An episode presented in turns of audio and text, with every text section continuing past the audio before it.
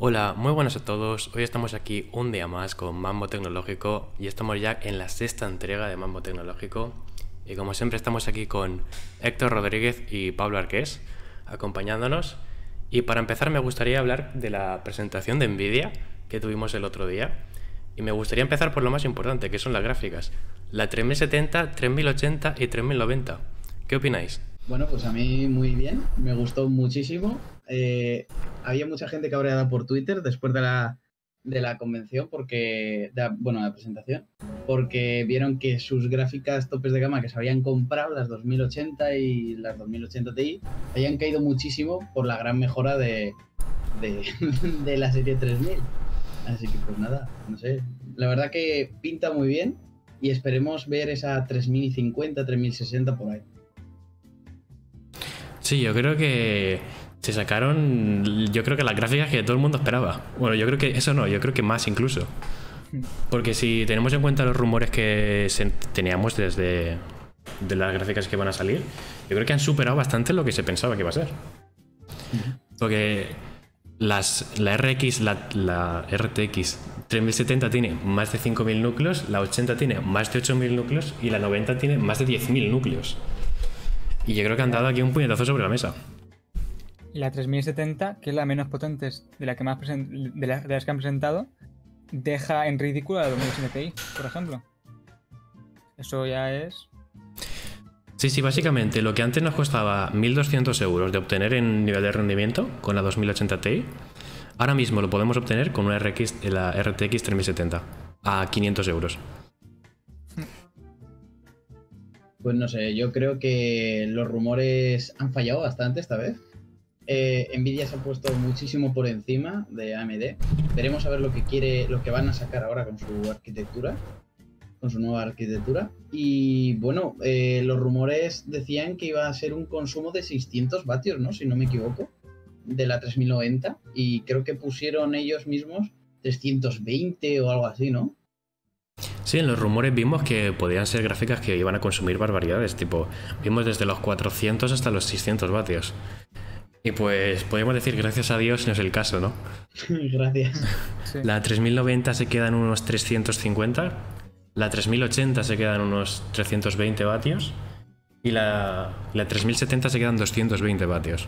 Yo creo que el consumo ha subido un poco con la generación anterior, pero si el rendimiento lo justifica, pues yo creo que no hay ningún problema. ¿Vosotros qué opináis con el consumo?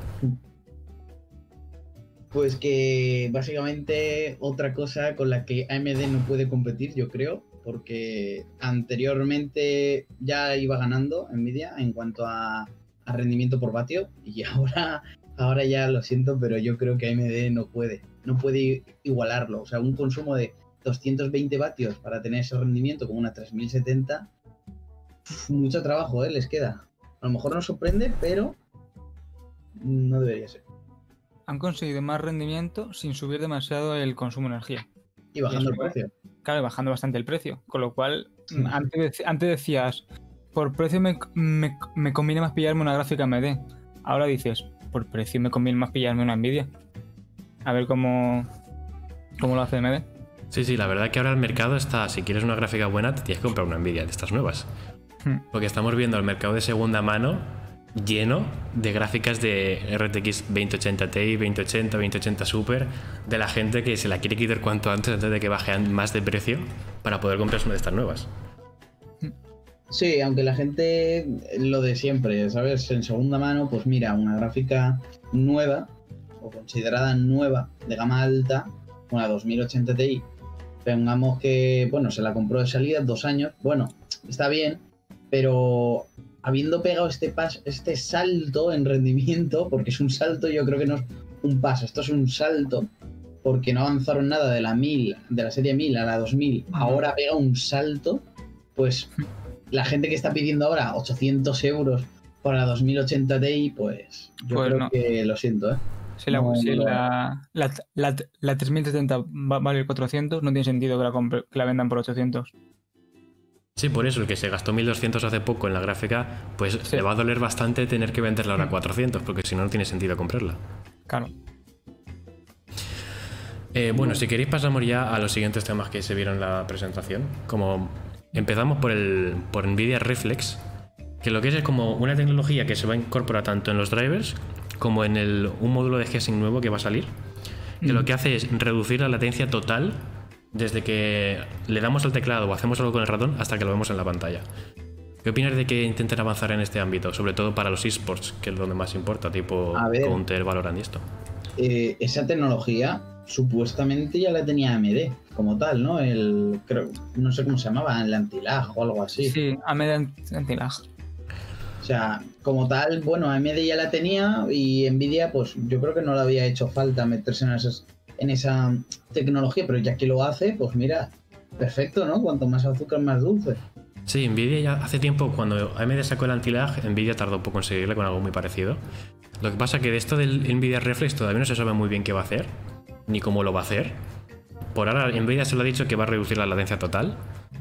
Y um, por lo que parece un margen bastante considerable, de tipo Mm. 20 milisegundos, que lo podemos notar. Lo que pasa es que todavía no se sabe ni cómo, ni cómo se va a hacer, ni cómo nada de sobre él. Aunque sí sabemos que para los monitores nuevos de 360 Hz, Nvidia está sacando un nuevo módulo de G-Sync con como una especie de módulo reflex también que va a ayudar además también a, a reducir la latencia total. Yo creo que es bastante bien que hagan esas cosas para reducir la latencia, que es lo que más al final se nota. No tanto Sí, los frames. Al final, tener mucho frame y mucha calidad de texturas, mucho realismo y tal, pero cuando mueves el ratón notas como retraso ahí, algo raro, porque Sí. claro, tienes una gráfica, un- una bestia como la 3090 y dices, es que estoy jugando a, dos, a 240 Hz, muevo el ratón y digo, hostia, espérate, ¿qué pasa aquí? Se nota algo raro. Pues hombre, sí, yo lo veo bien. Aunque no se sabe cómo va a funcionar, a lo mejor funciona mal o fun- funciona bien, bueno, hay que verlo. Pero como va a ser lo más como he dicho, una solución basada en hardware, solamente basada en hardware suele ser más eficiente que basada en software. Sí, va a ser mitad software, mitad hardware. Sí, pero por ejemplo, el caso de como lo hizo Media fue solo software, ¿no? Es una utilización de los drivers y ya está. Creo que fue, ¿no? Sí, creo que MD simplemente limitaba el, el número de cuadros que guardaba en el buffer la pantalla para mostrar. Y eso siempre puede llevar a error, pero si hay un hardware dedicado de por medio para ello, el margen de error es bastante menor. Sí, aunque también aumenta el precio. Tenemos que tener un monitor nuevo con el módulo reflex, pero. Mm. Pues si queréis pasamos al siguiente tema que es eh, Nvidia Broadcast. Que lo que ha hecho Nvidia es juntar eh, lo que hizo con RTX Voice Mm. en una pequeña aplicación que está como exclusiva para gente que hace streaming y todo esto, donde junta el RTX Voice y todo lo que tiene ya con el Shadowplay de retransmisión en Twitch, en YouTube y en todas las plataformas, lo ha juntado todo en una misma aplicación y además ha añadido una especie de... no lo sé cómo llamarlo, para la cámara, para que te recorte a ti y cambiarte el fondo o emborronarte un poco el fondo o Ah. la cámara hace zoom y te sigue la cabeza como si tuvieras una persona Sí. grabándote. Yo creo que está bien que lo separen del Shadowplay que tienen antes porque antes era muy poco intuitivo de utilizar. Y yo creo que si lo separan en una aplicación y lo hacen un poco mejor. Yo creo que sí que puede rivalizar con el Streamlabs OBS o el OBS Studio o algo de esto. A ver, eh, lo del Nvidia Shadowplay cuando salió fue brutal. O sea, era algo. Podías streamear, grabar, no se notaba casi nada de diferencia. Además, que luego le siguió lo del Nvidia Nvenc. Y madre mía, madre mía, cómo se puso Nvidia con esos temas. Que eran las mejores gráficas para hacer streaming, grabar. Y ahora sumar, sumar todo esto y encima crear una aplicación que lo centralice todo pues es una muy buena idea y yo creo que ha acertado de pleno en ello. Y con una interf- interfaz intuitiva. Porque según lo que presentaron en, en el directo, es bastante intuitiva. Tiene tres pestañas, micrófono, altavoces y cámara. Y cuatro deslizadores y ya está. Y ahí lo tienes Sí. todo. Es que, a ver, eh, lo que yo creo que ha pasado la mayoría de, de este tiempo hasta, que- hasta ahora es que AMD no tenía casi nada en cuanto a tecnologías, desarrollo de códex y todo el rollo. No estaba tan optimizado, por así decirlo, pero siempre te lo pintaban muy bonito, la interfaz muy chula, todo muy intuitivo y todo el rollo. Y Nvidia era, sí que es verdad que era muy potente, pero era muy poco intuitivo. Tenías como que aprender a usar todo lo que te habían dado. Ahora ya que es como más intuitivo, más fácil, pues no sé, lo puede usar cualquiera. Hmm. Sí, básicamente sí. Es súper, súper intuitivo. sí yo creo que están aprovechando del boom que hay tanto con streaming y todo esto. Para meter gente ahí como si haces streaming y te has acostumbrado a nuestro software, pues te vas a tener que tener una gráfica nuestra, ¿no? Para que no te vayas al otro lado. Hmm. Y también vamos a hablar de NVIDIA I.O. o Input Output, que lo que va a hacer es el, nuestro disco duro hacer que no pase por el procesador y luego mandarlo a la gráfica, sino que pase del disco duro directamente a nuestra gráfica, a la memoria de la gráfica. Para así obtener una reducción del uso de CPU y una mayor velocidad de carga de los juegos. ¿Qué opinas de que hagan esto? Una barbaridad. O sea, es. Esto me, me- me encanta, sinceramente, porque es poder, Wow. es poder tener un jue- lo- los juegos en el disco duro y no preocuparte de la velocidad de carga. Sí, es que es. Básicamente hay muchísimos juegos que con gráficas potentes, ya con 8, 10 gigas y cosas así, es que para lo que estás usando del juego no te renta ya ni tenerlo en la RAM del ordenador. Es tipo, mételo en la RAM de la gráfica que da, ¿sabes? Es suficiente. Pero bueno, ahora que hagan esto es, pues mira, no sé, una barbaridad, me parece perfecto. Sí, yo creo que como lo sacaron las consolas, tanto como la Play 5 como la Xbox, dijeron que iban a tener aquí una especie de compresión de archivos para ver, como para agilizar los, el, el Mm. trasiego de información y mandarlo directamente a la gráfica para que fuera más rápido. Yo creo que como eh, Microsoft ha habilitado lo de acceder a la gráfica directamente en los, en los nuevos DirectX, yo creo que simplemente Nvidia se ha aprovechado de eso, ¿sabes? Como lo han hecho conjuntamente o algo, y lo ha implementado. Yo creo que esta puede ser muy buena tenerlo. Uf, ¿podría ser que Nvidia y Microsoft fueran a por AMD? O sea, se juntaran para intentar desbancar a AMD. A ver, Gráficas- yo creo que no van a desbancar a AMD, yo creo que van a desbancar a las consolas, ¿sabes? Quitándole todos los beneficios que estaban sacando, quitárselos y ten- bueno, quitárselos, también tenerlos en PC. Sí. Sí, sí, sí. Tienes razón, tienes razón. Además es que ahora muchos juegos se van a poner a sacar RTX, eh, mirar el Minecraft, todas esas cosas. O sea, la cantidad de memoria cada vez es superior y yo creo que hay muchísimos juegos de, sobre todo casuales o indies, que son de producciones muy, muy básicas, de poca gente y todo el rollo. No pesan mucho y yo creo que se pueden almacenar perfectamente en 8, 10 o, bueno, ya 24 gigas, ¿sabes? No sé, dependiendo de la gráfica que tengas. Y eso agilizaría muchísimo. Sí, ya, ya que tenemos la memoria, pues usarla para algo, ¿no? No que se quede ahí vacía. Claro. ¿qué es eso? Bueno, pues si queréis vamos a pasar ya al último tema que me gustaría tratar de la presentación de Nvidia, que es los juegos que han mencionado que van a tener RTX y DLSS. A mí me gustaría mencionar mucho el Fornite, que le van a poner eh, trazado de rayos y DLSS al Fornite. Y también mencionaron el Call of Duty, el nuevo, el Cold War. El, eh, sí, el grafía, sí. ¿Qué opinas de cara de repente al Fornite, que es un juego que tiene tres años, le metan ahora RTX? Pues que el que está jugando con una tostadora a lo mejor, mm, no sé. Pero no sé qué supongo que no a afectará a la gente, ¿sabes? Si no lo activas, pues no pasa nada. Supongo que no Hombre, ya. nada más. Pero el DLSS sí que va a ayudar, yo creo. Sí. Sobre todo. Si tienes una gráfica que aguanta el DLSS, también tienes una gráfica que aguanta el RTX. A ver, también, tienes razón. Pero no sé, si...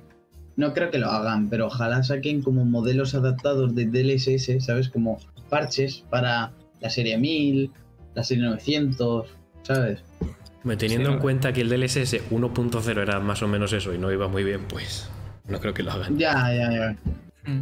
Sí, pero de todos modos, en el Fornite, según tengo entendido, la mayoría de gente que juega competiciones no juega con los gráficos en muy altos. Entonces no sé qué, qué tiene sentido el RTX para esos, por ejemplo. Sí, esto es para gente casual, ¿sabes? Para el- Sí, para obviamente gente para gente que juega competitivo no se lo va a poner.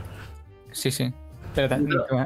Ya. A ver, es que el Fornite es un juego que engaña. Porque para jugarlo en bajo necesitas muy poco, pero para jugarlo en alto hay que tener cuidado. O sea, necesitas una muy buena gráfica y un buen procesador para ponerlo todo alto.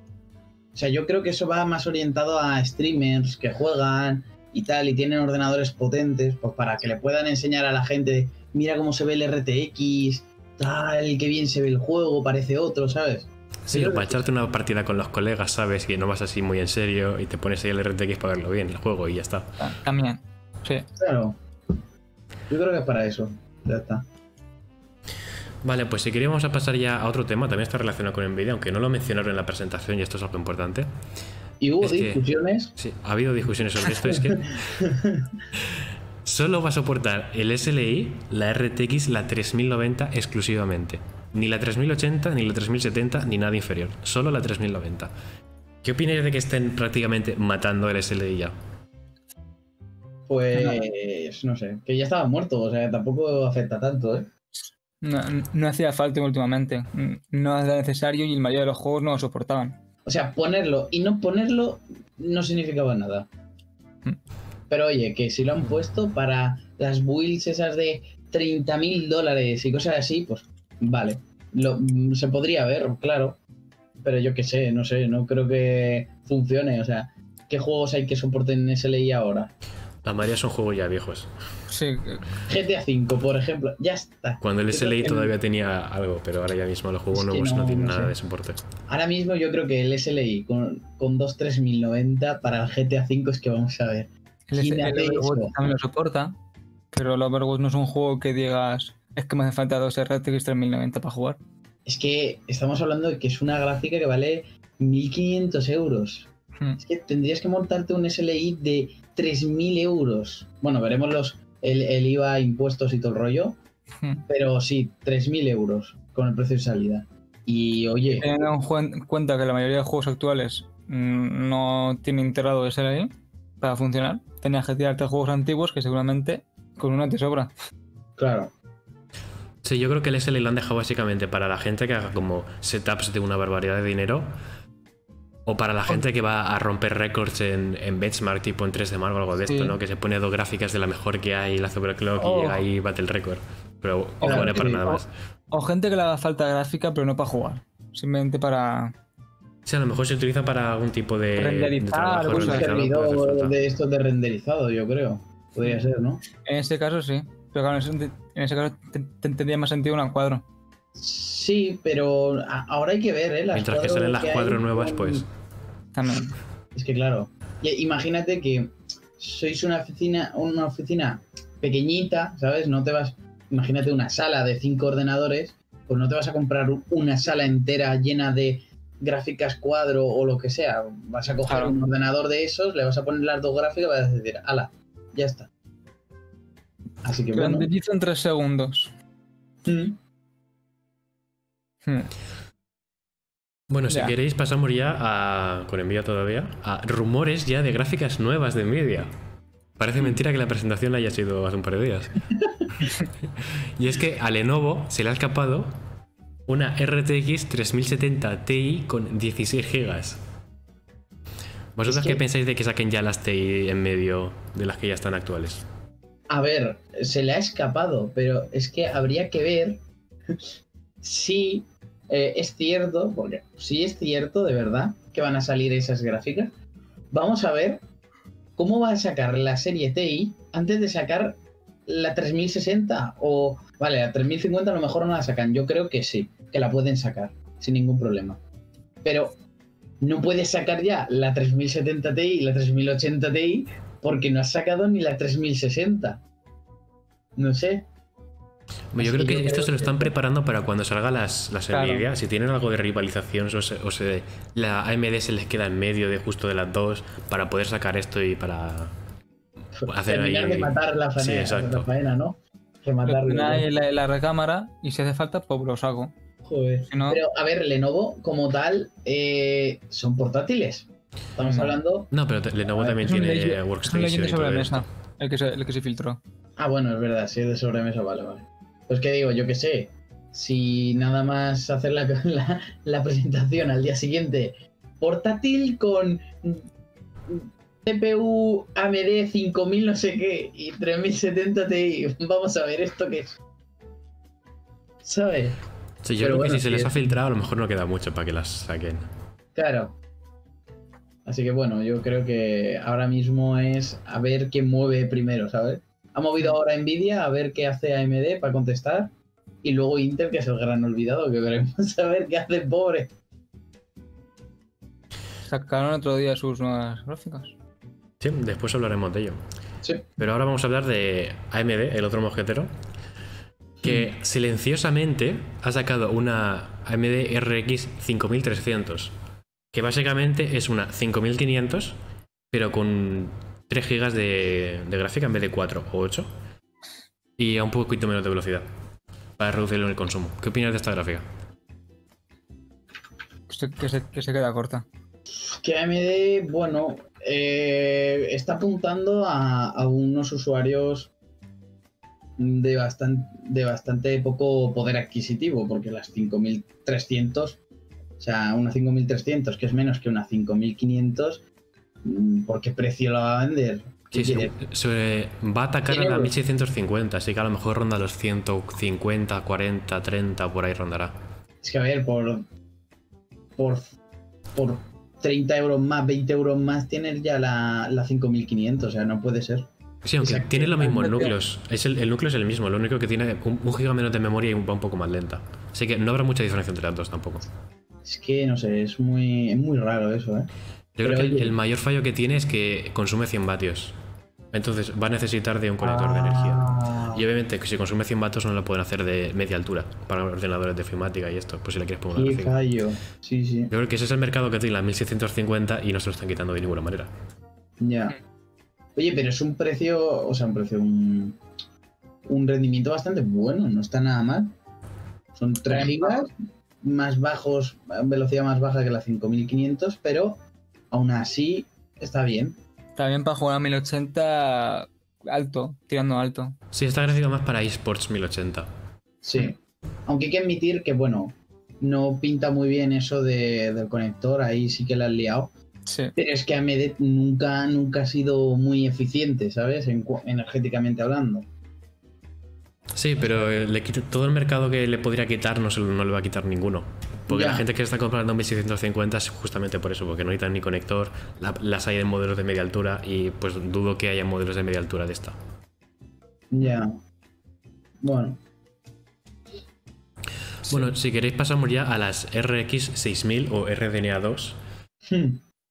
que parece ser que van a llegar los... Bueno, van a ser tres modelos diferentes, ¿sabes? Tres chips diferentes. Y Sí. dentro de esos tres chips diferentes van a haber dos configuraciones de memoria.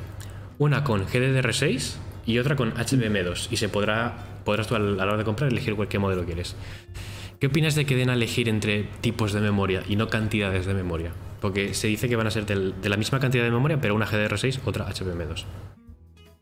Pues que podríamos estar hablando de que las memorias, o sea, las, a ver, las memorias HBM2 son más rápidas, muchísimo más rápidas, pero mucho más caras. Sí. Así que si te dan a elegir, quiere decir que a lo mejor tienes una 6500 con eh, GDR6 3 GB, o bueno, me da igual, 4, y luego la, 5000, eh, la 6600 que son 4, pero HBM2. A lo mejor saca más FPS por la diferencia de memoria. La diferencia de precio, pues a lo mejor no es mucha, pero la diferencia de rendimiento está ahí. Yo creo que están intentando hacer como modelos como TI, ¿sabes? Como sacar tres modelos y TI, TI es en medios y que ese TI sea como HBM2, ¿sabes? Sí. Eh, darle la memoria más rápida para diferenciarlo un poco en, en rendimiento. Entonces serían las XT, ¿no? Las XT ahora. Sí, todavía no se sabe si le llamarán XT o cómo llamarán o simplemente le cambiarán el nombre a la memoria y ya está. No se sabe todavía. Simplemente dan a elegir, ¿la quieres con GR6 o con HBM2? Y ya está. Ahora con el chasco que pega, con, con, con lo mal que le salió la Radeon 7, ahora salen las Nvidia 3000. Ah, madre mía, AMD. Sí, recordemos que Big Navi viene con 5120 eh, núcleos, que es la mitad o menos de la mitad que una 3090, o menos que una 3070 todavía. Así que a lo mejor Big Navi no es tan, no es tan big. Sí. Bueno, de- a ver, a- dependiendo del precio, ¿no? Porque a lo mejor si viene, si viene con 5120 Steam Processors, ¿no? Los núcleos. Sí, los núcleos de media. Y, y te dice aquí que tiene 16 GB de, de memoria. A ver- A ver, si compite en precio con la 3070, yo creo que está bien. Bueno, habrá que ver si es capaz de competir en precio, Pero- porque los precios de Nvidia son muy buenos. Sí, sí, sí, sí. Sí, pero siempre AMD ha sido mm, mejor en ese tipo de cosas. Pero también puede ser que a lo mejor no pueda competir. Pero que a lo mejor eh, a lo mejor no están apuntando tan alto como con la Claro. Radeon 7. A lo mejor Eh. están apuntando a la 3070 Ti que hemos mencionado antes, que también iba a tener 16 GB. Pues Sí, sí. esta, con ese mismo núcleo, o sea, esos, esos, esos mismos. eh, sí, esos mismos núcleos, eh, pero con memoria más rápida. Pues ya está, tienes la memoria, la, la TI y la no TI. Tienes la 3070 y la 3070 Ti, pero esta vez 6700, 6700 XT o como la llamen. Hmm. A lo mejor sí que podría ser eso. Sí, podría ser, porque el- los rumores dicen que quedará sobre un 15% más rápida que la 2080 Ti. Lo que lo dejaría en una 3070 más o menos. Todavía no se sabe el rendimiento real Sí. de la 3070, pero el que dice Nvidia es ese. Así Mm. que yo Ah. creo que a lo mejor rivalizan con la 3070, pero no creo que lleguen a la 3080 ni 3090. Ya, yo creo que no, están muy lejos de ello. Sí. Pero, oye, ojo. se están agotando el tiempo. el conector nuevo, por lo visto, no se ha visto nada en ninguna de las gráficas de referencia de, la- de las nuevas, de las de AMD. Así que Sí, AMD Ojalá. obviamente utilizar 8 pines y listo. ojalá, ojalá no nos encontremos gráficas de tres conectores de 8 pines. Por favor. O sea, poneos consum- las pilas con la eficiencia. si lo- si logran conseguir que consuman menos que las de Nvidia, quizás sí le llega a, consumir- a comer el mercado a las 3070. No, sé, creo que consuman eso- menos, ¿eh? porque Ya, la pero- 5700 ya está en 225 vatios. Si la duplican en núcleos, pongamos que consume el doble, pero con la el nodo que lo, le hace un poquito más eficiente, el 7P, y el 50% de eficiencia que iba a decir que mejora AMD, todavía no nos daba el doble. Así que yo creo que todavía va a consumir más que eso, que un 225. A lo mejor se quedan 300 para rivalizar la 370. ¿La 370 no era la 2080 Ti? Sí, por ahí. Dice, dice Vale. Nvidia dice más rápida que la 2080 Ti, así que ¿No dijo, no dijo AMD por ahí que iba a superar un 50% la 2080? ¿O 2080 Ti? No me acuerdo cuál era de las dos. Pues, Los rumores, bueno, hasta que no, hasta que no salga AMD y diga aquí lo que tienen, no, nadie sabe nada. Ya, ya, ya, ya. Pero que digo que podría, o sea, todo apunta a eso, a que no peleen con, con la las gráficas de gama alta, sino que sean gráficas de gama media baja. Tipo que peleen ya con la 3070, 3060 y 3050 en caso de que la haya. Que me parece llamar gama baja una 2080 Ti, habrá que acostumbrarse. Sí, hay que acostumbrarse, la verdad. Pero bueno, así que es eso. Yo lo que creo que va a pasar. O sea, es eso. Yo lo que creo. Sí, yo creo que AMD esta vez se va a quedar igual que antes, que no va a llegar a... Su buque insignia de AMD no va a llegar, ni, ni se va a acercar al de Nvidia. Mm. Bueno, pues si queréis pasamos ya a Intel, el último objeto ya que nos queda. Y es que ya, bueno, también hizo una presentación el día siguiente a, Nvidia de sus nuevos procesadores de onceava generación, cuyo nombre ni ellos quieren decir, así que yo tampoco lo voy a mencionar porque es un lío. Bueno, le daremos una oportunidad, ¿no? El i7 10.000, no, 11.885, no. Empiezo. 11.085 G7. Bueno, pues ahora ya con el nombre dicho, empezamos ya. Pero en la presentación esta vimos que No, ¿Y el 11.000 procesador? no, que va. 1000, 1185 G7, perdona. en la presentación de Intel lo mencionaron un total de cero veces el nombre completo, así que ni ellos, ni, ni ellos quieren decir el nombre. Sin embargo, dijeron el nombre de, de AMD, la, el R7 4800U, lo dijeron un montón de veces, pero el del i7 no lo dijeron nunca. Intentaron evitarlo. Hmm. Bueno, parece ser que este nuevo procesador. eh, bueno, en la presentación de Intel fue bastante eh, deplorable. Lo único que era echarle pullitas a AMD, no dijeron nada interesante. Pero lo poco que enseñaron, dijeron que mejoraron el IPC, las instrucciones por ciclo, un 20% comparado con la generación anterior. Y mejoraron la, la frecuencia turbo hasta los 4,8. Y luego a la gráfica integrada le han metido un 50% más de núcleos y le han subido también la frecuencia de reloj.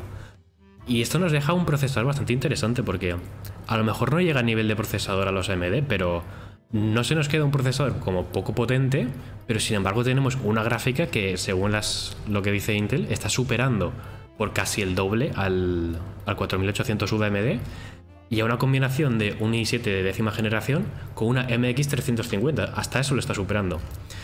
Entonces yo creo que puede decir algo bastante importante Intel con este procesador en el Ultrabook, con esa gráfica tan potente. ¿Vosotros qué opináis? Podría ser. Aquí especulo, ¿eh?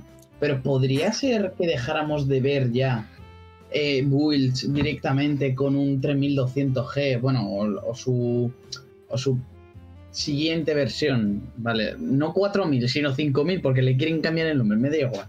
Eh, 5200G. Y veamos ahora el i7, eh, pues, la madre, pues ese, ¿sabes? que el nombre 1185G7. Pues podríamos ver ese en builds tipo, pues mira, eh, tengo, ¿sabes? Low cost, por así decirlo. Si no el i7, el i5 o el i3. Pero podría ser que se intentara meter en el mercado de ordenadores que solo llevan el procesador con la integrada y punto. Sí, la cosa es que todavía no está la onceava generación para escritorio. Así que pues todavía no... Por eso es una especulación, ¿sabes? Hay que ver qué pasa, pero Además, yo... Más enfocado a portátiles. Para gente que quiera un ordenador quizás para trabajar lo que sea, que no quiere que la gráfica le consuma mucha energía, pero también si quiere echarse unas partidillas rápidas y pues que esa gráfica pueda jugar bien, tampoco en bajo, en fin, tampoco en un juego quizás en alto, pero tampoco quizás en bajo. Sí, Esta gráfica sería para jugar a 1080 con detalles en bajo medio a lo mejor y con Mm. FPS jugables. Tampoco muchos, pero jugables. Por eh, eso digo que, es- que sería una opción interesante para ese mercado. Es que yo creo que era necesario hacer eso, porque vamos, es que es tipo, me he comprado un, un i7 de última generación en mi portátil y como no tengo gráfica eh, dedicada, ya sea Nvidia o AMD, lo que sea, no tengo dedicada, pues mira, no puedo jugar a casi nada con ese i7. Pues mira, ahora... Pero a lo mejor hay gente que se lo pilla así porque a lo mejor no quiere una gráfica dedicada. Te digo porque Claro, sí, yo estuve viendo hace poco un portátil sin gráfica dedicada, pero si le metes la gráfica integrada, es un pelín más potente que la integrada que tiene normalmente. Quizás dices, oye, pues a lo mejor me lo pienso y sí juego de vez en cuando. Sí, sí, sí. Sí, si lo quieres echarte un par de partidas así de juegos que no sean muy grandes, bueno, incluso los grandes los puedes mover también. Es más que suficiente esta gráfica, no hace falta ninguna gráfica dedicada. A ver, que podríamos ver lo que es el. O sea, ese procesador, el i7, por ejemplo, sería para un modelo de Ultrabook que, bueno, el precio estaría. Yo creo que. El rondaría, yo i7 creo este rondará 100. los 1000 eh, para arriba, 1000, 1500, Ah, vale. rondará ese precio. El i7, obviamente ha sacado eh, i3, i5 y i7. No voy a decir los nombres porque mm, no lo voy a decir. Pero básicamente tenemos los i3 que son. Hay modelos con dual core y modelos quad core de i3. Sí. Y obviamente con hyperthreading, 8 o 4 hilos o 8 hilos. Todos los i5 son 4 núcleos, 8 hilos, y todos los i7 son 4 núcleos, 8 hilos. Y hay variantes de, de 7 a 15 vatios y de 12 a 28 vatios. Configurable. A ver, ahora han cambiado, o sea, han cambiado el nombre, ¿no? De lo que se supone que era la integrada, porque antes ya, antes era ya el HD Graphics, ahora Y la- y la- UHD. Y la, y la Series Pro que tenían también, que eran. Sí, ahora son estas nuevas, las XE que le llaman, Hmm. que se supone que también van a salir eh, como gráfica dedicada en un futuro. Bueno, pues a ver, que para la integrada está muy guay, pero que comparen esa potencia con una 3070, que es lo menos que tenemos. Hombre, Intel ahora. obviamente quiere ir a- al mercado de Workstation, porque tiene una gráfica que no es como para jugar, sino que es para decodificar y codificar vídeo. Ya que una gráfica a lo mejor te puede codificar a la vez 20 vídeos. O decodificar tipo servidor de Netflix, ¿no? Que puede decodificar 40 vídeos 1080 a la vez. Una gráfica de bajo consumo. No es una gráfica Sí, como para jugar, sino más para trabajo en específico. quiere, quiere meterse en el mercado de las cuadro, pero de bajo consumo, ¿no? Pero no las cuadro, porque las cuadro están más para renderizar escenas y cosas de esas, sino para ciertas cosas en específico. Lo que he dicho, codificar y decodificar vídeo. Básicamente va a ser eso lo que se va a especificar. Es que solo eso, no sé. Obviamente también va a tener la gráfica normal de consumidor para jugar o lo que sea, ¿sabes? También. Hmm. Pero no sé, a ver, es que ahora, no sé, ahora objetivamente, fuera de todo esto, del procesador nuevo y todo el rollo, meterse ahora en otro mercado, no pudiendo haber solucionado los problemas con el otro. Sí, ahora vacilan de que su integrada de, de, de procesador para portátil rinde más que el del 4800 de, de AMD. Que vamos, que parece que se les hacía la boca agua cada vez que decían que, la suy- que lo suyo era mejor. Porque vamos, era como, Dios mío, lo hemos logrado superar. Sí, sí, la presentación, como ya he dicho, era. eh, todo el rato están comparándose contra el competidor, el rival, el AMD, el 4800U, pero en ningún momento dicen el nombre de su procesador. Sí, sí, sí, sí, pero es que lo he dicho, o sea, ahora logran eso y han logrado un poquito, porque mm, el rendimiento como tal del procesador no se puede comparar, el precio tampoco, y ahora dicen que ya puestos, pues mira, vamos a sacar una gráfica para jugar para escritorio, no, no, no creo. No, que no, no debería meterse en, e, eh, en, ese, en ese mercado mm, si no puede ni sacar sus 7 nanómetros. Hombre, como tal, en ese mercado lleva mucho tiempo con las gráficas integradas. Lo que pasa es que ahora está haciendo esa integrada como fuera, dedicada. Sí, sí, Pero como tal, en el mundo de las gráficas lleva mucho tiempo, Intel. Sí, sí, las integradas lo entiendo. Me refiero a meterse ahora en el mercado de las dedicadas. Es. No sé yo, ¿eh? Hombre, a lo mejor mañana vemos anuncios de eh, ingeniero jefe de Nvidia ha sido contratado por Intel, eh, otro de AMD se ha ido, no sé qué. Y es como, bueno, pues nada. Pues a lo mejor sí que tenemos un tercer eh, competidor en ese mercado. Solo faltaría que Nvidia haga procesadores. procesadores por 86. ya sería, vamos, lo mejor para nosotros, ¿eh? yo lo voy a admitir. Sería lo mejor para nosotros. Sí, contra más competencia haya, mejor para todos. Teniendo en cuenta que hasta hace nada está haciendo chipsets. Sí, ¿Puede, desarrollar procesadores? Bueno, también podría, pero le costaría menos. Además, el salto de IPC que da su nueva generación de procesadores está bien, no está mal. O sea, ha mejorado algo, pero. Joder, no, Un 20% es bastante, ¿eh? Sí, sí. Sí, pero aún le queda para alcanzar a AMD. Pero es que la cosa es que como la frecuencia turbo es de 4,8 GHz, AMD no se acerca a eso. y en todos los núcleos creo que dijeron 4,3 GHz. Y Intel en ese tipo de tareas que utilizan pocos núcleos, pues sigue ganando a AMD. Porque en IPC diría que ahora mismo están parecidos, o incluso Intel un poquito por encima con este 20%. Y si tiene más frecuencias, todas estas tareas que van a tirar de mononúcleo va a ganar Intel que básicamente toda su presentación se dedica a mostrar tareas mononúcleo ganando Intel. O donde la gráfica le ayuda a ganar. tipo en el Word, en el Excel, cosas así. En el Photoshop, cosas que son bastante mononúcleo. Sí, sí, sí. Pero no sé, o sea. Mm, es que se están centrando mucho en el mononúcleo porque es que no pueden desarrollar algo que sea capaz de competir con AMD en multinúcleo. O sea, ya, pero si las tareas que tú haces, la mayoría son, funcionan bien en Intel, pues esas cosas, por el mononúcleo que tiene y por la gráfica que tiene, al fin y al cabo te renta que sea Intel. Si las tareas que haces las hace bien. A ver, te renta si el precio es igual. Pero es que la batalla de precios, ojo, ojo.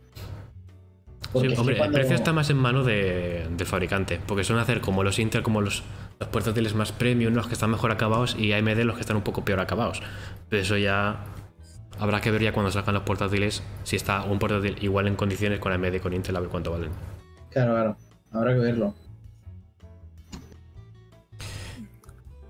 Eh, bueno, si queréis pasamos ya al siguiente tema con Qualcomm, que ha sacado su nuevo procesador, el 8CX Gen 2 5G. También los nombrecitos de Qualcomm a lo mejor se los tienes que mirar donde recordemos que este procesador era para Windows, para funcionar en Windows, no en móvil. Y este procesador dice que Qualcomm que va a ser eh, va a ser bastante mejor que el procesador este híbrido que vimos de Intel, que lo que quiere hacer es rivalizar con este. Pues según lo que dice mm. Qualcomm, va a llegar hasta, ser hasta un 50% más potente que este procesador híbrido que tiene raro Intel. Que lo vimos hace poco y no funcionaba muy allá. ¿Qué opinas de este procesador? que, bueno, la idea es buena porque hacer que consuma poco en casos hmm. puntuales donde no se necesite mucho rendimiento viene muy bien para portátiles, eh, ultrabooks y todo el rollo para, para que si juegas a algo, bueno, si juegas a algo, perdón, si ves algún vídeo o lo que sea, de repente no se te baja la batería, eso que parece, vamos, que se está desangrando el portátil, ¿sabes? Que se muere enseguida. Sí, este procesador de Qualcomm es, para portátiles que seguramente no lleven ni ventilador, ¿sabes? Tipo tablet. Claro. De muy bajo consumo con una batería muy larga. Es que si, si por lo que se está viendo son de 7 vatios. O sea, 7 vatios con, con ese procesador y el rendimiento que dice, aun siendo de baja potencia, son 7 vatios. O sea, es que ojo, 7 vatios. Pero aún así yo me refiero, a no, o sea, no sé que Windows haga, Microsoft haga algo con Windows, ARM no, no, no ti- no tiene mucho futuro en Windows. Sí, ese es el mayor problema que tiene este procesador, que Sí. el de Intel es por 86 y aunque sea muy lento, las aplicaciones funcionan en las por 86 y ARM tiene que dedicarse a o hacer algún traductor para que funcionen las aplicaciones o que directamente el desarrollador haga una versión ARM para que funcionen. Apple lo que hizo fue básicamente forzar a todo el mundo que usara a que usara ARM y así va a conseguir el cambio, pero si Windows no hace no intenta inducirlo, no va, no, no va a tener mercado. Mm, Bueno, a lo mejor Un mercado, digo, a lo mejor más de usuario general, porque alguien que vaya buscando un, ordenador- un portátil barato se va a pillar el que salga la página que solamente no sea un ARM, sea un por 86. sí, solamente- pero, Solamente lo pillarán gente que vaya buscando ARM en concreto. Sí, A ver. seguramente.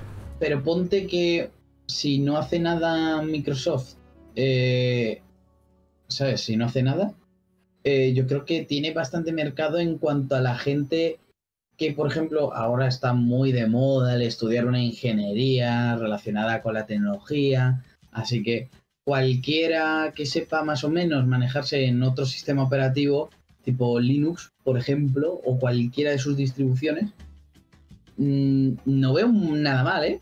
Eso. Te compras un portátil que cuesta poco, te dura mucho la batería y encima rinde decente en otro sistema operativo que no sea Windows. Sí, yo creo que hay que tener cuidado si te lo compras de que saber que las aplicaciones que piensas utilizar Claro. funcionen en ARM. Claro. ¿sabes? O que la traducción esté bien hecha. Si le piensas buscando en eso, como tú has dicho, ahí sí tienes eh, aplicaciones a punta pala. Pero si, te compras pensando en utilizar Windows. Eso está pensado en, funcionar en Windows, ¿eh? Todos los portátiles Claro, que se venden seguramente sean Windows con esto. Sí, sí, sí. sí. Lo que pasa es que seguramente tendrá- tendrás que recaer mucho a la, a la Microsoft Store para comprar las, para, las, para las aplicaciones. Porque las que te descargues de Chrome la mayoría no funcionan porque son por 66. Ya, ya. No, no está mal, oye, que, que ya por fin tengas como, ¿cómo decirlo? Como una integración de las propias aplicaciones que puedes tener en el móvil, en un PC, ¿sabes? Que puedas tener ya directamente el WhatsApp de manera nativa, que no sea ningún cliente. O, yo que sé, el juego que te Clash of La ansiada o- convergencia que llevan buscando tantas Claro. compañías. Sí, que no sea, que no sea necesario descargarse 200.000 emuladores ni nada de eso. A lo mejor sí, yo lo veo, ¿eh? Sí, obviamente ARM tiene sus ventajas y sus desventajas. Si sabes las que son, puede ser un buen producto para ti. O sea, por ejemplo, los desarrolladores de aplicaciones, ya sea para iOS como Android, a lo mejor sí que les renta eso. Porque podrían probar sus propias aplicaciones en el propio ordenador. Mm. Sin necesidad de un emulador, que tragan mucho. Así que yo no lo veo mal. Mm. Sí, también según el mercado que está orientado y que ese mercado que está orientado le interesa. Sí. Eh, bueno, si queréis pasamos al siguiente tema. Y es que Samsung ha empezado la producción masiva de chips LPDDR5 de 16 gigabit. Estos chips son los de low power DDR5, que son para o móviles o algún portátil así ultra ultrabook o algo de esto. Y lo que van a hacer con esta memoria es DDR5 ya, es decir, memorias de unos dicen que por encima de los 5000. Y va a ser de 16 gigabit, es decir, con mucha capacidad, más, de- más que los anteriores 12 gigabit que tenían por chip. ¿Qué opinas de esto? O sea que podríamos ver portátiles ultrabooks con 32 GB de RAM perfectamente. O Fácilmente. 64. Hmm. Sí, 64 también. O sea, es que es. Claro, sí, está, está bien mientras mm, no se, no se suba mucho el precio porque Claro. tiene más RAM. Sí, o Aunque incluso sí. móviles con 16 gigas de Claro, RAM. Claro. móviles. Es que. Quizás, es que en un móvil quizás no lo veo tan... Sí, obviamente no. Ahora mismo, pues. en un, en un pero- Ultrabook sí. Hombre, ahora mismo no, pero te compras de aquí a dos años un móvil y a lo mejor ya hay aplicaciones que pesan sus 30 gigas tus no 40 creo. gigas. Bueno, vamos a verlo porque eso está avanzando muchísimo y eso de añadir 200 gigas de RAM, un tera de espacio, es que vamos a ver qué necesidad hay. Pues a lo mejor es por eso, porque a lo mejor dentro de nada va a salir un motor para Android que te permite meter texturas mucho mucho más eh, potentes, o sea, más pesadas, no sé. A lo mejor es por eso. No sé, yo creo que la mayoría de estos chips irán para portátiles porque la mayoría de ahora llevan la RAM soldada. Pues estos chips son para eso. Y así que yo creo que la norma a partir de ahora ya serán ver los portátiles con 16 GB. Yo creo que las 8 ya no sé. ya Se va a ir un poco muriendo. Sí. Porque va a ser mucho más fácil ponerle 16. Aunque ahora ya- chips. Mira que están ya muertas. Ahora me surge una duda. Si, has come- si ha comenzado ya la producción en masa, quiere decir que va a venir algo que va a necesitar LP de DR5. Obviamente. ¿Algún procesador que hay ahora en el mercado aguanta eso? O sea, Diría que el procesador de Apple seguramente lo soporte, la 14 el nuevo. Y diría que el Qualcomm del año que viene también lo soportará. O sea que va a ser modelos concretos. O a lo mejor el año que viene ya AMD Intel no en LP DDR5, sino ya en DDR5, ¿sabes? Sí, Se adapte. obviamente, LPDDR5 y DDR5 son prácticamente son lo mismo. Sí, No, pero, soporta uno, soporta el otro. el voltaje. sí, sí, Exacto. pero que me refiero que, ¿sabes? Que a lo mejor el año que viene ya vemos el, el nuevo Ryzen 5, bueno, el 5000 va a salir este año, pero el 6000 que dice, oye, que tenemos DDR5. Sí, seguramente a lo mejor en un año o dos ya veremos de Intel y AMD sacando sus portátiles con DDR5. Incluso, oye, DDR5. Así que más de 5000, me- mm, cin- 5000, ¿no? 5000, sí, 5000. me- 5500. Pero con Quad Channel, ¿podríamos ver eso? ¿Podríamos ver un procesador que soporte eso con Quad Channel? Que no haga falta irse a C-Reaper o Epic o gamas así Xeon. No, no, no. No ¿Sabes? creo. De escritorio. Yo creo que porque el hecho, ¿sabes? El DDR5 será más rápido. Entonces reducirá la necesidad de aumentar el ancho de banda con Quad Channel. Ya, pero a lo mejor para procesadores de gama baja, a lo mejor ya comprarse. Imagínate, dos de. dos de 8 no. Bueno, sí, en vez de dos. dos de 16, porque yo creo que el estándar seguramente el año que viene va a ser 32 o por ahí. Pues si en vez de 2 de 16 te compras 4 de 8, pues que tenga quad channel, pues a lo mejor sí que se nota. Sí, pero eso aumentaría el precio en el procesador, en las placas, y pues no creo que suceda. Mm. En las de Bueno, hemos, hemos visto una subida de precio en las B550, ¿eh? No voy a decir más. Pero también hemos visto una subida en calidad. de- en calidad. Hombre, sí. Si vas a una B450 y una B550 con un VRM similar, valen parecido. Así que Ya, ya, ya, pero no sé. Yo creo que ahora por esas gamas, B550, pues eso, la B650, además de PCI Express 4.0, podría soportar 4 channels, ¿sabes? Ya, pero entonces se les queda sin el CRP como sin argumentos. Pues no Tienen sé, que separar la gama para. Porque eso no es necesario para jugar. Entonces, Yo- si no hace ya. falta, pues se lo quitas y es más barato. También, no sé. Es que no sé. Es una gran incógnita. Bueno, si queréis, continuamos con Samsung también, con su nuevo SSD, el, 800 el 980 Pro, que parece ser que va a- a destrozar todos los SSDs que hay al mercado, porque va a ser PC Express 4.0, pero va a llegar al límite del 4.0, es decir, va a tener unas lecturas de 7 GB por segundo y unas escrituras de 5 GB por segundo. ¿Qué opinas de estos SSDs tan brutales que están saliendo ahora? Pues, a ver, los SDs ahora, los SATA al menos, se vuelven como obligatorios ya. No solo para sistemas, sino en algunos juegos ya es recomendable tenerlos, aunque no lo pidan. De hecho, ya creo que hay algún juego que ya lo pide. Ya veremos luego, pero creo que sí.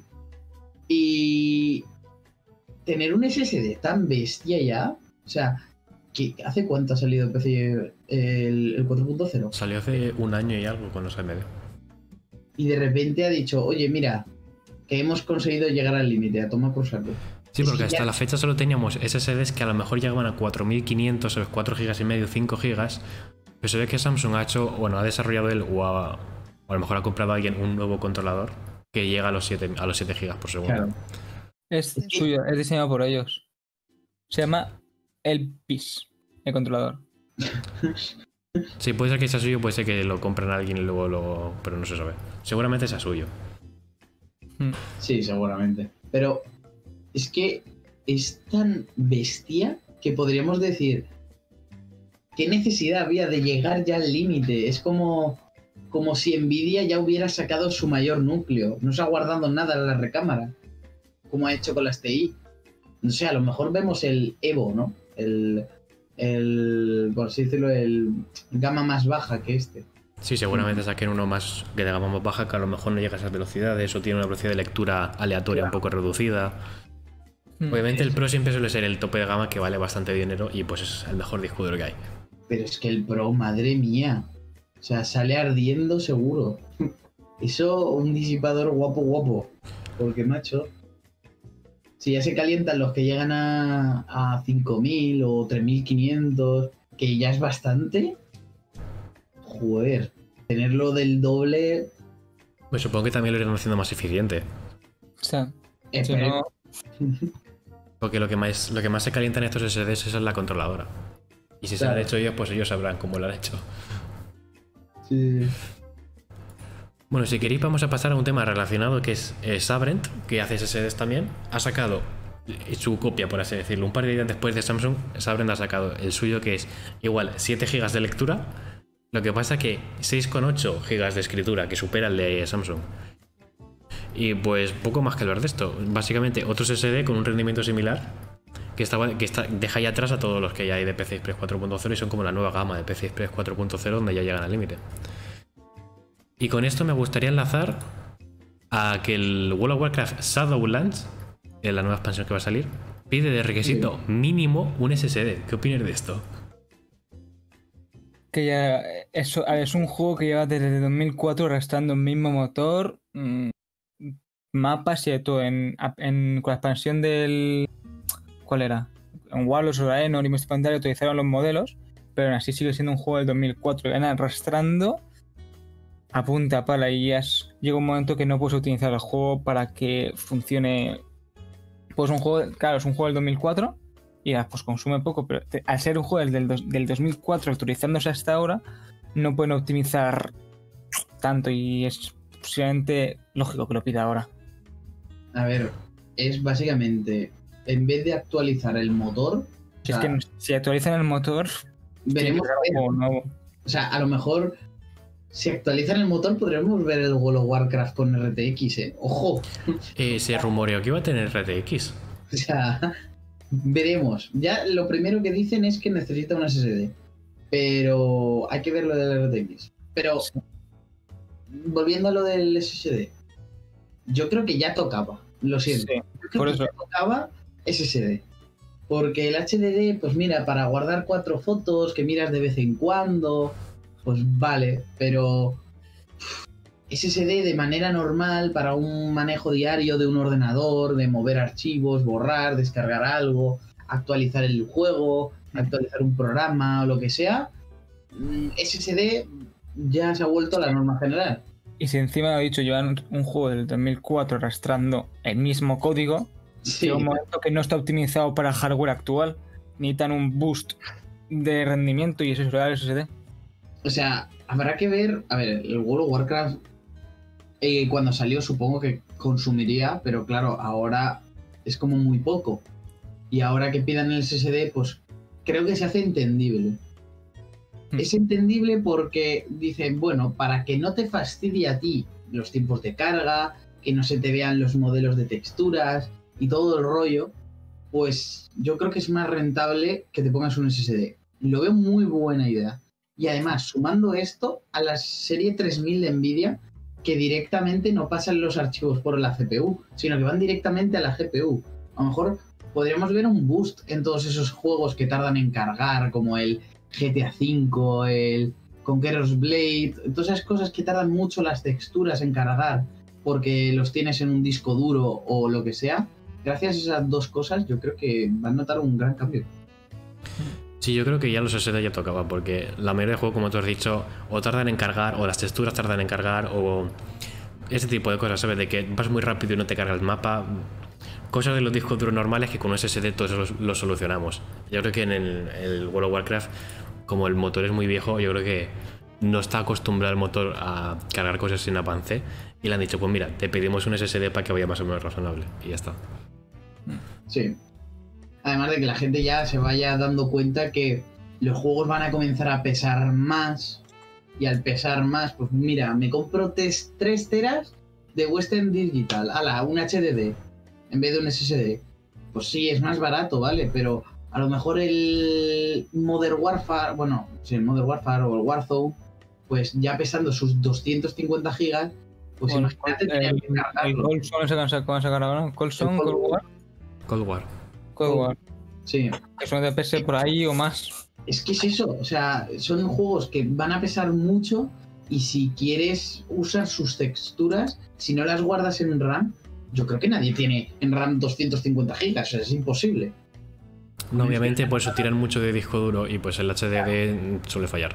O suele Por eso tardar en es el cargar las cosas. O sea, yo creo que eso que ha hecho Nvidia de, de optimizar eso del paso de archivos, sumado a que muchos juegos ahora van a ser sí o sí de SSD, yo creo que vamos a evitar ya los 5 minutos de pantallas de carga, o yo que sé, o texturas que no cargan. Esas cosas yo creo que ya van desapareciendo. Sí, yo creo que sí. Ya si queréis vamos a hablar del último tema que tenemos hoy, que es que lo Sony está haciendo, eh, bueno, está haciendo, está contratando a desarrolladoras para pasar sus juegos de Sony también a PC. Es decir, que los exclusivos de, de Play estén en PC. ¿Qué opináis de este movimiento de Sony? Eh, hay que ver qué movimiento quiere hacer. Claro. quiere hacer sacar a la vez a las dos plataformas, en PC y en Play, un juego o que un juego que ha salido en la Play 3, por ejemplo, salga ahora en PC. No, no, los juegos nuevos, los nuevos, los que vayan sacando para Play, para Play, bueno, Play 4 lo que sea, Play 5, los vayan sacando también en PC. Pues entonces sí que no lo entiendo.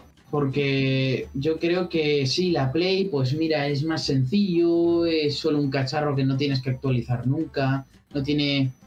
A ver, siempre va a tener sus problemas, evidentemente, pero ya sabes qué problemas hay, que cuánto ruido hace, cuánto se calienta, qué tal mal va, ¿sabes?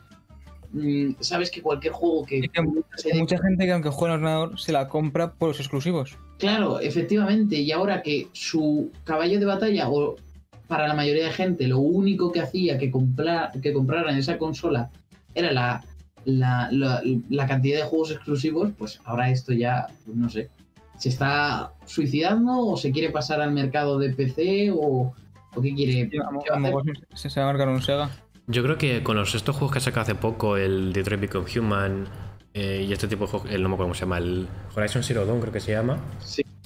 y, Sí. el, y el repartidor de Telepizza. Sí. El está en PC ahora, creo. Sí, Sí. por eso yo creo que aprueba esos juegos a sacarlos en PC. Yo creo que le están dando bastante beneficio porque lo están vendiendo bastante bien. Y le han dicho, pues oye, ¿por qué no sacamos también más juegos en PC, no? Si con esto sí lo vendemos y sacamos bastante pasta. Pero, Pero yo creo que a mejor- esto les va a a atacar mejor- por la espalda y les va a quitar ventas de Play 5. Claro, o sea, es que es eso, o sea, ya no vas a comprar eh, la Play 5 porque ese mismo juego que querías lo tienes en PC. ¿Para qué? Exacto, yo creo que lo hacen porque son avariciosos y quieren más ventas de los juegos porque se llevan bastante Sí, pero- margen, pero van a perder ventas de Play 5 por ello. Claro, Lo suyo sería para no perder ventas que lo saquen tres años más tarde, como han hecho con el Horizon, por ejemplo. claro. Sí, aún no se sabe si va a salir a la vez o más tarde, pero sí. Claro. Claro, Si sale a la vez, va a perder ventas de Play. sí, sí, yo lo tengo claro. O sea, gente que está ahora reservando la Play, como amigos que yo conozco que dicen, bueno, me voy a comprar la Play 5 porque quiero tal juego que han dicho que solo va a salir ahí. Pues ahora que digan que va a salir en PC y que él mismo lo pueda jugar en PC, pues uf, a lo mejor ya no le renta comprarse la Play. Es que es eso. Claro. Sí, yo creo que la mayor baza que tiene se la están quitando. Y no se están dando cuenta de lo que están haciendo. Es que es eso, no, no, no puede hacer nada. Pero No sí, a eso. nosotros que jugamos en PC no viene de, de perlas. Hombre, hombre, Sí. Poder jugar al Spider-Man, a, a los Assassin's Creed, ya- bueno, no Assassin's Creed, a ver, al, ¿cómo decirlo? A todos los exclusivos, el God of War, veremos a ver cuál sacan. Pero todo- toda esa cantidad de juegos exclusivos que solo estaban ahí ahora van a estar en PC. Pues. Uf, hombre, a lo mejor se lo quieren dejar, ¿eh? A lo mejor dicen. Se ha jubilado el presidente y dice, oye, vamos a ser solo desarrolla de videojuegos, desarrolladores de videojuegos y dejamos ya el mercado de las consolas y dejamos a Xbox y a Nintendo. No, a lo mejor lo prueban y ven que el- lo que le quita de ventas de Play 5 a lo mejor es. mm, Ganan más dinero vendiendo los juegos de PC que lo que hubieran ganado vendiendo la Play 5, ¿sabes? Claro, a lo mejor es eso. Y le que, sale rentable, aunque pierdan ventas de Play 5. No lo sé, ¿eh? Porque es que también tienen que ver a ver el precio por el cual sacan los juegos. O sea, Si el obviamente mercado los juegos baratos no van a ser, ¿eh? Claro, es que- los por 60-70 pavos que están ahora.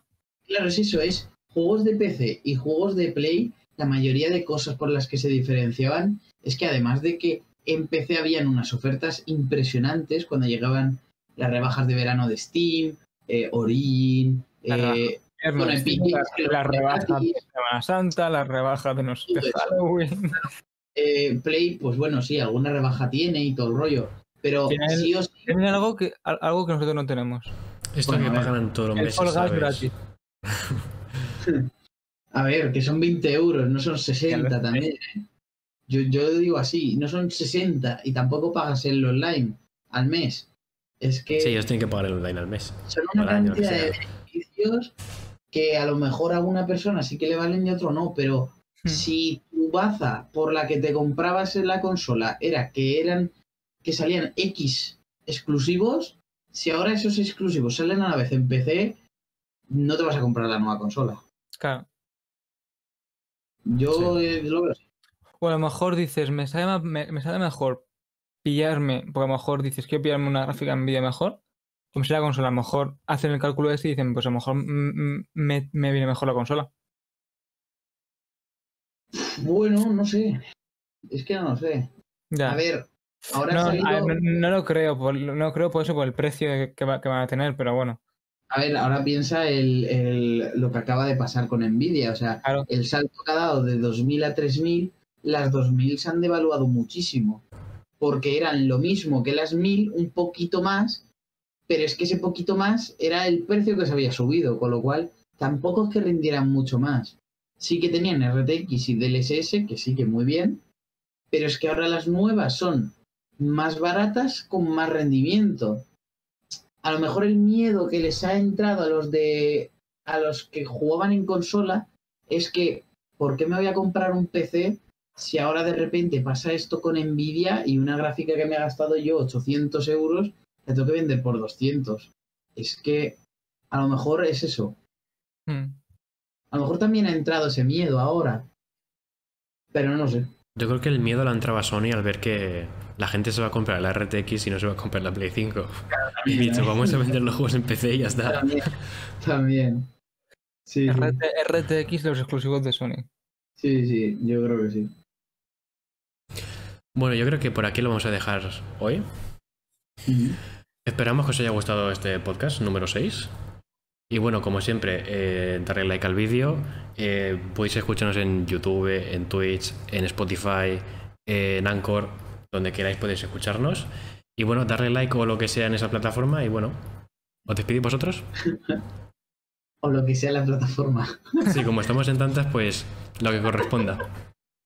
Es que somos, somos lo contrario a Sony. Estamos en todas las plataformas. Somos como el GTA, GTA 5, ¿no? Sí, que está en Play 3, Play 4, PC, Play 5, Play 6, Play 7. Pues nada, eh, yo lo he dicho, o sea, eh, gente que nos veis y nos suscribís, si sois recurrentes y os gusta la, la, la temática del canal de YouTube o, o Twitch o lo que sea, nada, una manita arriba, el suscribirse, el activar la campanita, esas cosas molan, ¿sabes? Nos ayuda ayudan mucho. a mejorar y, y que nos dé ahí un, un subidón, ¿sabes? ¡Wow! Tenemos un like. ¡Bien! Bueno, cuanto menos tienes, más se nota. Claro. Así que nada, por eso. Nos vemos el jueves que viene si no pasa nada raro. Y ahora sale AMD el martes que viene diciendo que mm, va a sacar la gráfica, yo qué sé. Aunque si lo hace como Intel, no creo que hagamos directo, porque Intel, ¿qué hizo? ¿Un directo de qué? Sí, la de Intel hizo un directo, pero se perdió por ahí porque estaba el de Nvidia, así que. Es que no sé. Bueno, Pues nada, nos vemos Bueno, hasta aquí lo dejamos. Eh, hasta mañana. Chao. Hasta mañana.